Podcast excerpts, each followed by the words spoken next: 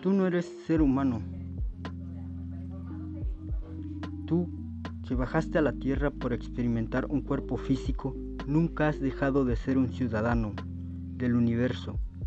Tu verdadera naturaleza no es de este o aquel lugar, sino del infinito.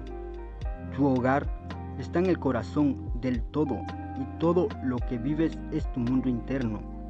Puedes recordar muchas vidas en diferentes lugares, pero eres una conciencia espiritual que no nace ni muere, solo entra y sale de cuerpos perecederos. Pareces personas, pero tu rostro espiritual tiene el rostro de la luz.